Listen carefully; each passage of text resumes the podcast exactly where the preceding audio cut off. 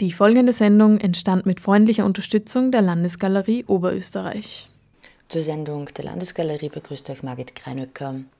Die Landesgalerie Linz ist die fünfte Institution, die sich dem Thema Landschaft widmet, innerhalb des Projekts Landschaft oder vom Genuss der Weltoberfläche, initiiert von Gerhard Brandl.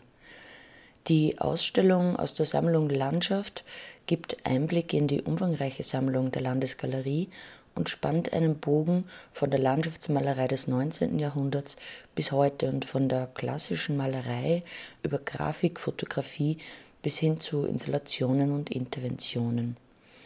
Gabriele Spindler, Leiterin der Landesgalerie zur Ausstellung, für alle jene, denen der Urlaub heuer zu kurz wird äh, oder die vielleicht gar nicht wegkommen, die können hier in der Landesgalerie heuer Landschaften genießen in fünf Räumen. Wunderbare Landschaftsbilder aus der Sammlung des Hauses, wirklich beginnend mit dem allerersten Ankauf der Sammlung, nämlich einem Landschaftsbild, einem großformatigen Landschaftsbild von Hermann Mevius und der Bogen spannt sich bis zum allerletzten Ankauf, der erst letzte Woche eingetroffen ist, von Elga Esser. Es war ein Kooperationsprojekt mit fünf Institutionen beziehungsweise vier und wir. Interessant war, dass wir uns eigentlich kaum abstimmen mussten, dass es keine Überschneidungen gibt. Also es hat wirklich jeder extrem individuell äh, seinen äh, Schwerpunkt am Haus erarbeitet und es sind wirklich sehr unterschiedliche und dennoch durch dieses Thema Landschaft verbundene Projekte äh, zu dieser Inhalt dieser Kooperation entstanden. Es war aber nicht nur nach außen eine sehr gut funktionierende Kooperation, sondern auch nach innen.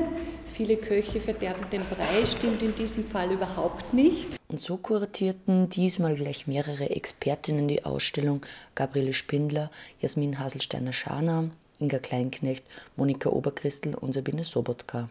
Es gibt in den einzelnen Sammlungen so viel Detailwissen zu ganz bestimmten Arbeiten, ja, dass dieses Detailwissen einfach wunderbar einfließen kann in ein großes Projekt, wo dann jeder eben genau seinen Teil einbringen kann. Und das hat wirklich ganz wunderbar funktioniert. Äh, ich habe diesen Austausch auch wirklich sehr genossen in diesen großen Runden, wo man irrsinnig viele Vorschläge macht, wieder verwirft, sich auf Themen einigt und so weiter, weil wir diese Ausstellung, und dann komme ich sozusagen zum Inhalt, eben nicht chronologisch aufgebaut haben, sondern thematisch. Wir haben das Thema Landschaft sozusagen jedem, in jedem Raum ein Adjektiv zugeordnet, äh, von erforscht über fantasievoll, über malerisch, über touristisch bis hin zu politisch. Das sozusagen, dieses Adjektiv definiert das jeweilige Raumthema in den fünf Ausstellungsräumen im zweiten Stock. Wichtig war uns nicht nur sozusagen äh, die Seite eben des Genusses der Weltoberfläche, dieses wunderbare Zitat zu zeigen, äh, innerhalb dieses Landschaftsthemas, also diese malerischen Landschaften, fantasievollen Landschaften, auch touristisch äh, genützten Landschaften, sondern auch eine Seite, die dann in, dem, in den letzten beiden Raumbereichen eine besondere Rolle spielt, nämlich die politischen Konnotationen von Landschaft jede Landschaft ist, das reflektiert man vielleicht nicht so äh, auf den ersten Blick, hat auch eine politische Dimension, schon allein deshalb, weil sie einen bestimmten ähm, einem bestimmten Land eben zugeordnet ist, weil sie ein politisches Gebiet automatisch ist, ja, durch Landesgrenzen, durch nationale Grenzen. Das wird einem gerade jetzt durch die äh, Flüchtlingsbewegungen umso mehr bewusst, wie auch wie Landschaften hier durch Grenzen geteilt werden, durchschnitten werden. Und Landschaft hat aber sehr oft auch eine politische Dimension, indem sie einfach Ort von Gewalt, von politischen, von Kriegen und so weiter ist und diese Ereignisse sich sehr oft in eine Landschaft einschreiben. Markus Oberndorfer ist ein gutes Beispiel oder seine Kunst äh, für diesen Bereich dieser politisch konnotierten Landschaft. Er hat eine äh, sehr umfassende Arbeit gemacht am Atlantik, am sogenannten Atlantikwall, wie das damals hieß im Zweiten Weltkrieg. Das ist so ein Beispiel dafür, eben, äh, wo Politik noch eingeschrieben ist in Landschaft durch diese Bunker, die man am gesamten, an der gesamten französischen Atlantikküste noch vorfindet und eben auf diesen politischen Kontext verweisen. Wir sehen uns die Ausstellung am besten gleich an und machen einen Rundgang mit den Kuratorinnen der Ausstellung. Elga Esser, der jüngste Ankauf für die Sammlung. Demgegenüber steht Mebius, Hermann Mebius. Das ist der erste Ankauf für die Sammlung. Es ist, glaube ich, allgemein bekannt, dass diesen ersten Ankauf Adalbert Stifter tätigte in seiner Funktion als äh, Vorsitzender des Oberösterreichischen Kunstvereines und eben auch als Initiator überhaupt für die Gründung dieses Museums, also des Landesmuseums. Wir haben jetzt im Gespräch oder auch bei der Auswahl sofort wieder Verknüpfungen auch erkannt zwischen diesen ersten äh, und letzten Ankäufen. Stichwort Düsseldorf. Also Elga Esser stammt ja aus Düsseldorf. Elga Esser hat auch äh, immer mehr oder weniger einen Bezug zur Literatur, Marcel Proust, wenn ich das richtig verstanden habe. Äh, da gibt es eine Übereinstimmung. Also Adalbert Stifter hat sich natürlich Gedanken gemacht, welches Bild kaufe ich jetzt als das erstes Bild an. Er musste natürlich verschiedenen Bedürfnissen gerecht werden und im 19. Jahrhundert, also 1855, äh, aus der Zeit stammt dieses Bild, welche Schule oder welche malerische Richtung war absolut modern? Das war die Düsseldorfer Malerschule. Diese Düsseldorfer Malerschule war auch unter einem anderen Aspekt für ihn interessant, nämlich aus kulturpolitischer Sicht, weil auch die Düsseldorfer Malerschule wurde letztendlich eingerichtet, um dem sogenannten Bildungsbürgertum zuzuspielen. Also äh, König äh, Friedrich Wilhelm III. hat dann ganz gezielt einen äh, kulturpolitischen Ansatz verfolgt. Das kam äh, dieser Idee des Bürgertums oder eine Galerie für das Bürgertum zu schaffen, Adalbert Stifter sehr entgegen. Ein weiterer Ansatz bei der Düsseldorfer Malerschule ist auch immer wieder äh, der Versuch, sich auf literarische Quellen zu beziehen. Also wir sehen hier jetzt nicht nur diese sehr bewegte, äh, ja, dynamische Landschaft, es ist auch eine erzählerische Komponente. Man sieht äh, in Personen oder Staffagefiguren in Anführungsstrichen, die eben gegen diese Naturgewalten ankämpfen. Äh, dem ersten Ankauf gegenüber wiederum wieder ein Bezug zur Historie oder auch zur Fotografie. Äh, gegenüber sehen Sie äh, historische Fotografie einmal. Also wechseln uns jetzt immer ein bisschen ab, äh, dass wir das eine oder andere Werk vorstellen. Und so diese Stereobetrachter sind ganz interessant. Wir sind vorher bei den Vitrinen schon vorbeigegangen und haben die Postkarten angesprochen, die ja diese Stereofotografien ablösen. Also Sie sehen, dass zwei Bilder des gleichen Sujets nebeneinander aufgenommen wurden. Das hat man entweder mit zwei Kameras, die parallel nebeneinander gestanden sind, mit einem kleinen Abstand gemacht, oder man hat die Kamera ein klein wenig irgendwie verschoben, um unserer Augenparallaxe da sozusagen entgegenzukommen gibt man das dann da in den Betrachter hinein, schaut durch die Optik durch, dann erscheint das Ganze dreidimensional. Diese Nebeneinanderstellung von zwei Fotografien, um letztendlich eine Dreidimensionalität zu erreichen, ist ein, ein, wiederum eine sehr schöne Überleitung zu Peter Schlör. Peter Schlör ist Ihnen wahrscheinlich auch noch in Erinnerung. Wir hatten vor kurzem eine Einzelausstellung mit ihm. Peter Schlör wird unter anderem auch bezeichnet als der Heliogravur oder Gravurkünstler der Moderne. Warum? Er nimmt sozusagen das wörtlich, er versucht mit dem Licht zu zeichnen. Das heißt, er versucht sich ein bisschen zu distanzieren von dieser Idee, äh, Fotografie wird dann besonders gut, wenn man künstliches Licht einsetzt. Er hat, möchte gerne das natürliche Licht wieder darstellen und das natürliche Licht nutzen, also einen malerischen, zeichnerischen Zugang gewinnen. Das, äh, das ist also eine Klammer, Landschaft malerisch. Landschaft hat immer auch was zu tun mit Bewegung, mit Reisen, mit Erforschen.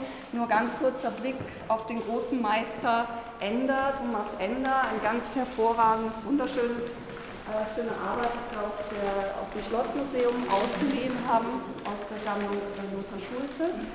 Äh, hier geht es natürlich auch um die topografische Erfassung von Landschaft, also eine Schnittstelle zwischen Malerei und exakter geografischer Aufnahme einer Landschaft.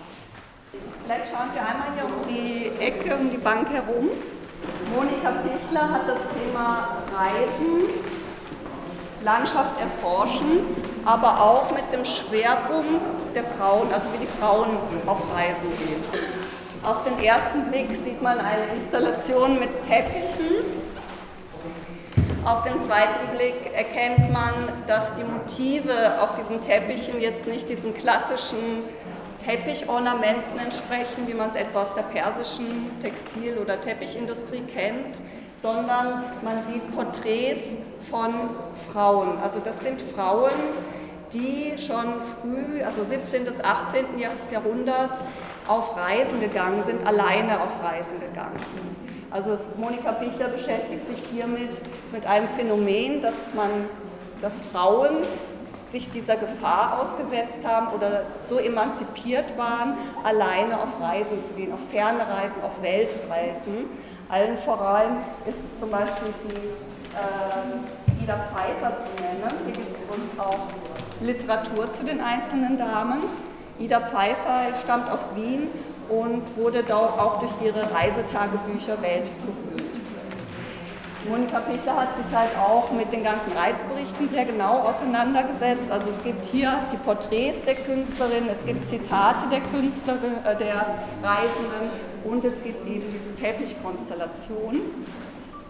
Für sie nur ein, ein Aspekt, den sie besonders interessant fand, dass die Reisenden, die Damen, die zum Beispiel in den Orient reisen, waren natürlich die Berichte besonders interessant, äh, die darlegen, äh, die Beschreibungen von Orten, die ja Männern nicht zugänglich waren. Also zum Beispiel äh, ein Einblick in den Harem zum Beispiel. Das machte solche Berichte natürlich besonders spannend. Äh, Monika Pichler hat auch noch einige Zitate herausgegriffen. Auch ein interessanter Aspekt, dass die Frauen gerade aufgrund der Verschleierung, sie mussten sich natürlich auch verschleiert in diesen orientalischen Gebieten bewegen, dass sie gerade dadurch eine gewisse Freiheit verspürt haben. Sie sehen hier äh, viele Arbeiten aus der grafischen Sammlung. Da möchte ich gerne das Wort weitergeben an die Expertin für Kubin und Grafik. Im Gegensatz zu dem, was du gerade erklärt hast, Inga, ist Kubin kaum gereist. Also Kubin war jemand, der nur ganz, ganz wenige Reisen in seinem Leben unternommen hat. Seine Reisen basierten im Kopf, in seiner Fantasie. Er hatte in seiner Bibliothek eine umfangreiche Sammlung an Reiseliteratur, aber selbst gereist ist er nur sehr wenig. Wenn Sie sich aber im Gegensatz dazu hier diese zwei Arbeiten, die wir ausgewählt haben, von Kubin anschauen, dann sehen Sie, dass er sehr wohl in seiner Fantasie, in seiner Vorstellungswelt diese Exotik, dieses äh, Gefühl einer Fernreise auch immer wieder dokumentiert hat. Und wir haben für diese Ausstellung ganz bewusst einmal einen anderen Kubin Ihnen zeigen wollen, und zwar nicht diesen klassischen Kubin mit der schwarz-weißen Duschfederzeichnung laviert, gespritzt, sondern Sie sehen, Kubin war auch, wenn auch nur eine kurze Zeit in seinem Leben, ein Maler. Er hat äh, in etwa von 1905 weg hat er so begonnen zu experimentieren mit Tempera, also zunächst einmal mit Gleisverfahren und dann mit Tempera und hat zwei bis drei Jahre auf diese Art und Weise gearbeitet. Er schreibt über diese Zeit, er war ein, ein Suchender, er wusste nicht wirklich, in welche Richtung er sich künstlerisch bewegen sollte. Und er sprach vor allen Dingen von Demut. Er wollte nur mehr das Schöne und das, das Wunderbare und Exzellente zeigen und ging weg von diesem morbiden, doch etwas gruseligen Ansatz. Ein zweiter sehr großer Sammlungsbestand äh, bei uns in der grafischen Sammlung, also wie gesagt, der, der, der, größte ist Alfred Kubin mit über 4000 Blättern und mit über 2500 Blättern haben wir Arbeiten von Franz von Zülow. Äh, Franz von Zülow war ein Künstler, der wirklich konträr zu Alfred Kubin gewirkt hat. ein Künstler, der aus der Tradition der Wiener Werkstätten kommt. Allein von seiner Thematik her, bei Kubin war ja doch alles äh, originell, fantastisch, fantasievoll, während Zülow sich vorwiegend oder so beschränkt sich auf sehr nicht gerade anspruchsvolle Themen. Also er macht sehr viele Landschaften, er, er bindet auch immer die Volkskultur, die Volkskunst ein und damit wirken seine Werke auch teilweise etwas naiv. Äh, darf man aber so nicht sehen, diese Naivität, die er in seinen Werken hat, ist wirklich Kunst auf höchstem Niveau. Wie gesagt, Franz von Sülow, äh, über 2000 Werke bei uns hier im Haus in der Landesgalerie. Der nächste Schritt wäre dann von erforscht fantasievoll zum Bereich Tourismus. Diese, diese Serie, die hier an der Stirnwand zu sehen ist, stammt von äh, Norbert Adner, auch ein bekannter Linzer Fotograf und Künstler. Er greift äh, ein ganz aktuelles äh, touristisch-landschaftliches Phänomen auf, und zwar das, ich nenne es jetzt mal Phänomen Hallstatt. Sie haben ja alle mitbekommen, dass äh, dieser eigentlich historisch gewachsene Ort Hallstatt von den Chinesen kopiert wurde und somit nicht mehr einmalig ist auf der Welt, sondern dass es ihn sozusagen als Kopie dann nochmal gibt. Äh, diese fast groteske Situation hat er versucht vor Ort, also auch in China vor Ort festzuhalten.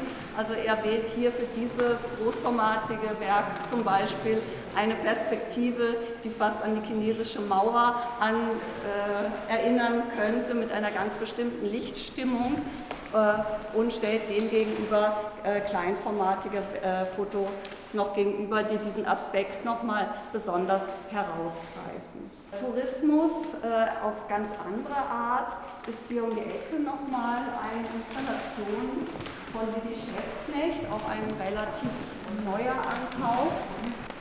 Lidi Schäftknecht macht was sehr Interessantes. Sie, äh, sie kombiniert eigentlich äh, zwei Realitätsebenen. Einmal die reine Fotografie und den Aspekt, den der Schatten in der Fotografie äh, hervorruft. Ausgewählt hat sie ein, also keine besonders weiter definierte Fotografie aus den 30er Jahren etwa. Sie sehen ein, äh, zwei Personen, ein Skifahrer-Pärchen, ähm, wenn man so will. Die männliche Person zeigt auf äh, etwas Bestimmtes hin, was äh, auch nicht weiter definiert ist. Es ist also eine Momentaufnahme, es ist ein Moment, ein Aspekt, äh, ein punktueller Aspekt.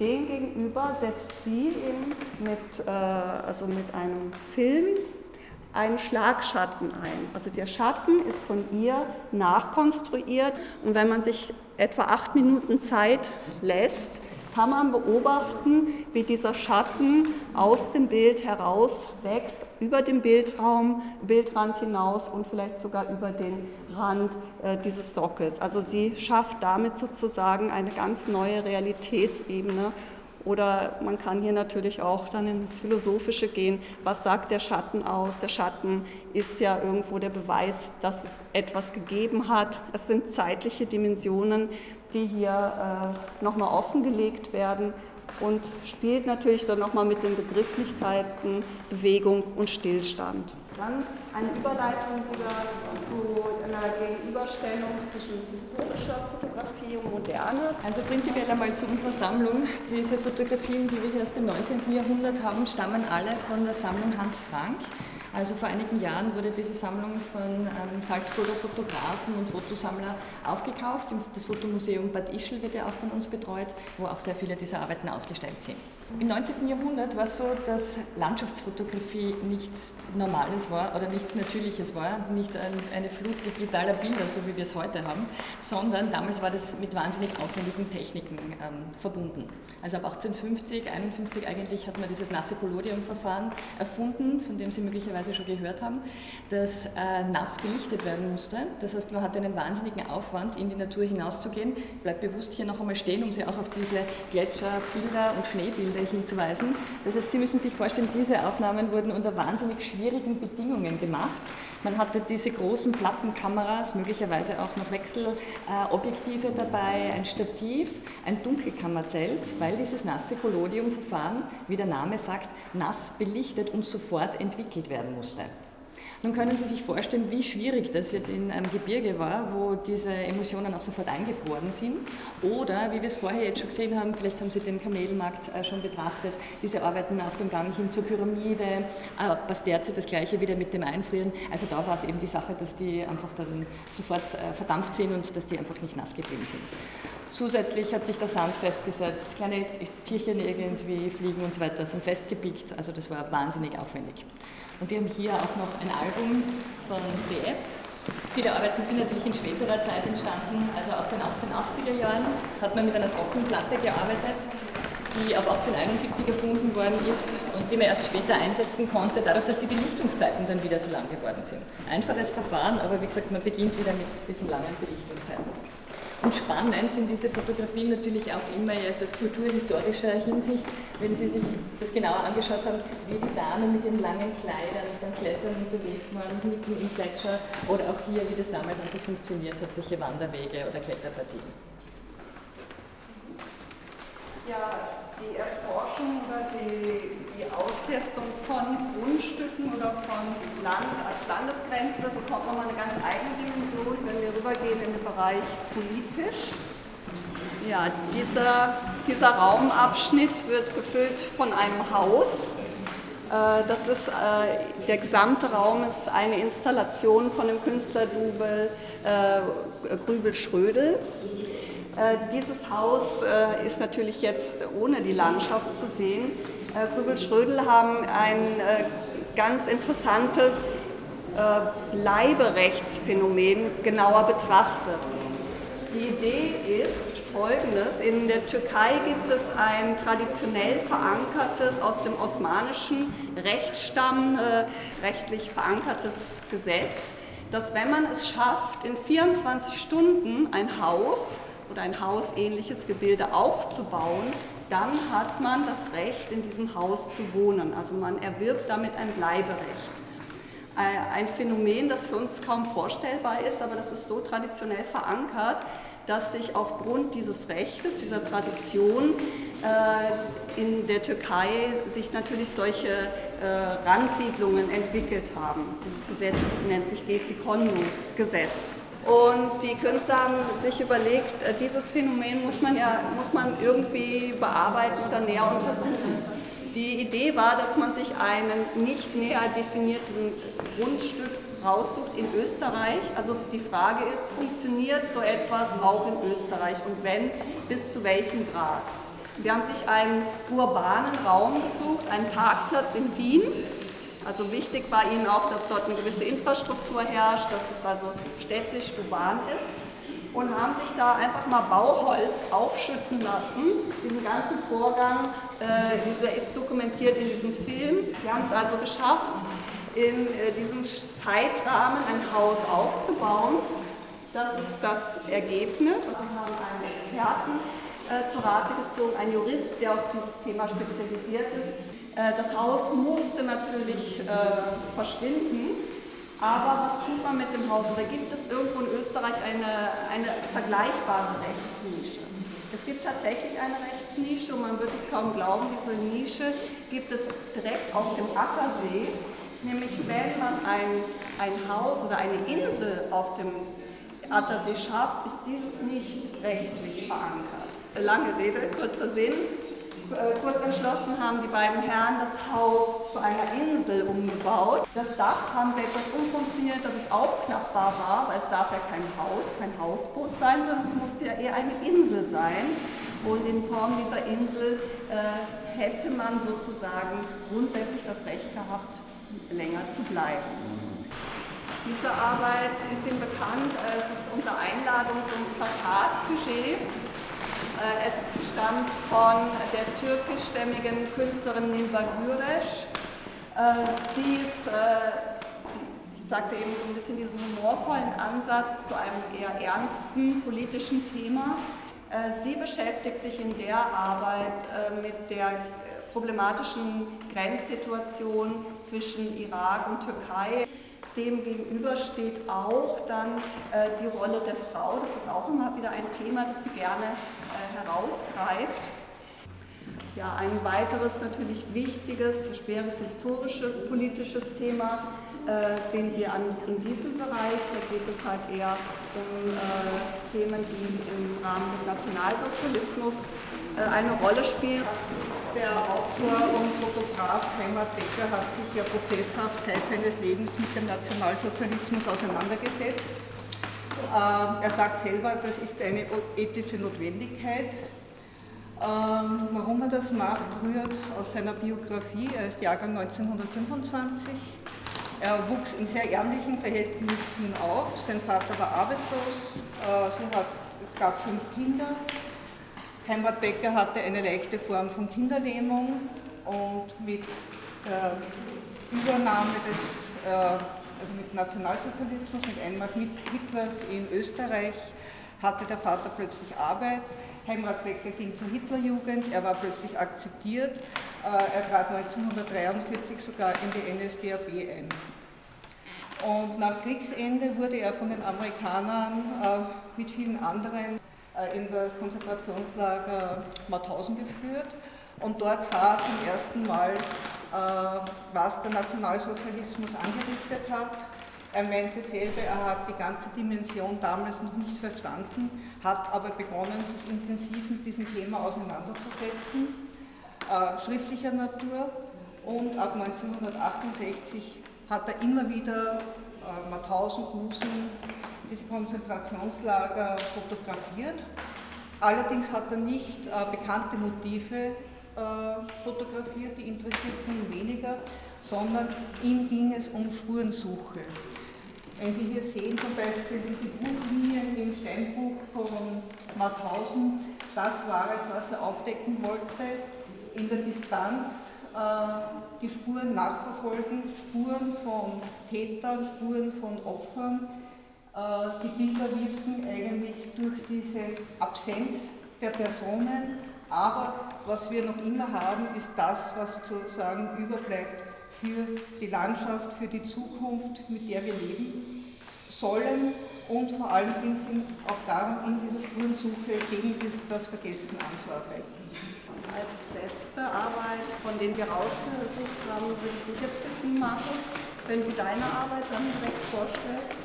Also die Arbeit ist ein Teil von einer relativ langen, von einem relativ langen Werkzyklus eben von 2005 bis 2014. Ähm, der erste Teil hat sich eben auseinandergesetzt mit dem Verschwinden und der Aneignung dieser Objekte. Das war eine Serie von 2005 bis 2010 und ähm, daraufhin habe ich sozusagen, hat mich ein Zeitzeuge kontaktiert, der damals äh, eben im Pflichtarbeitsdienst diese Objekte dort wirklich bauen musste. Das war nicht in der Normandie oder Bretagne, sondern das ist eben in Südfrankreich, äh, in der Nähe von Bordeaux und ist eigentlich so ein, also das heißt Cap Ferret, ein, ein, ein, Urlaubsziel eigentlich. Das heißt, die Leute, die da hinfahren, machen sich jetzt nicht unbedingt Gedanken über die Geschichte dieser Objekte, sondern fahren dahin, um Urlaub zu machen. Und für mich war es halt interessant, irgendwie rauszufinden, wie diese Leute auf so eine Intervention eigentlich agieren. Ja, also ich habe diese Bunker äh, plakatiert mit, äh, mit einem Interview von diesem Zeitzeugen. Also ich habe diesen Mann interviewt und habe dann große Zitate rausgenommen aus diesem ähm, Interview, die mit Wahrnehmung spielen. Bale Vivre, äh, er kann es nicht erleben, Une la Pavue, er hat es nicht gesehen und im Hintergrund gibt es eben noch On a vu und auf der Rückseite Le Film. Also das heißt, dass wir sozusagen aus woraus wir uns diese Erinnerung an dieses Geschehen eigentlich zusammenbauen, sind die Dokumentarfilme, die, die Geschichte, die wir sozusagen als, als Fakten uns, uns, uns aus der geschriebenen Geschichte eigentlich holen. Es gibt eben zum Projekt auch zwei Bücher, es gibt Essays von Historikern, von, von Medienphilosophen, von, von mir und ähm, es gibt Videos, ähm, es gibt Fotofilme. Ja, war schön, dass da nochmal noch mal so ein Bogen zurückgeschlagen wird zu unserem ersten Raum malerisch, ne? dass es also ja. heute ganz neuer, neue Arten gibt, mit Landschaft malerisch, kritisch, politisch umzugehen. Also hier schließt sich für mich ganz schön der Kreis. Mhm. Aus der Sammlung Landschaft, das war der Ausstellungsrundgang in der Landesgalerie Linz mit den Kuratorinnen und Beteiligten der Ausstellung, zu sehen bis 4. September 2016. Was gibt es noch zu sehen? 6x6 Positionen zur Zukunft der Fotografie bis 21. August und der nächste Radiobeitrag ist am 15. September zu hören. Bis dahin wünsche ich einen schönen Sommer.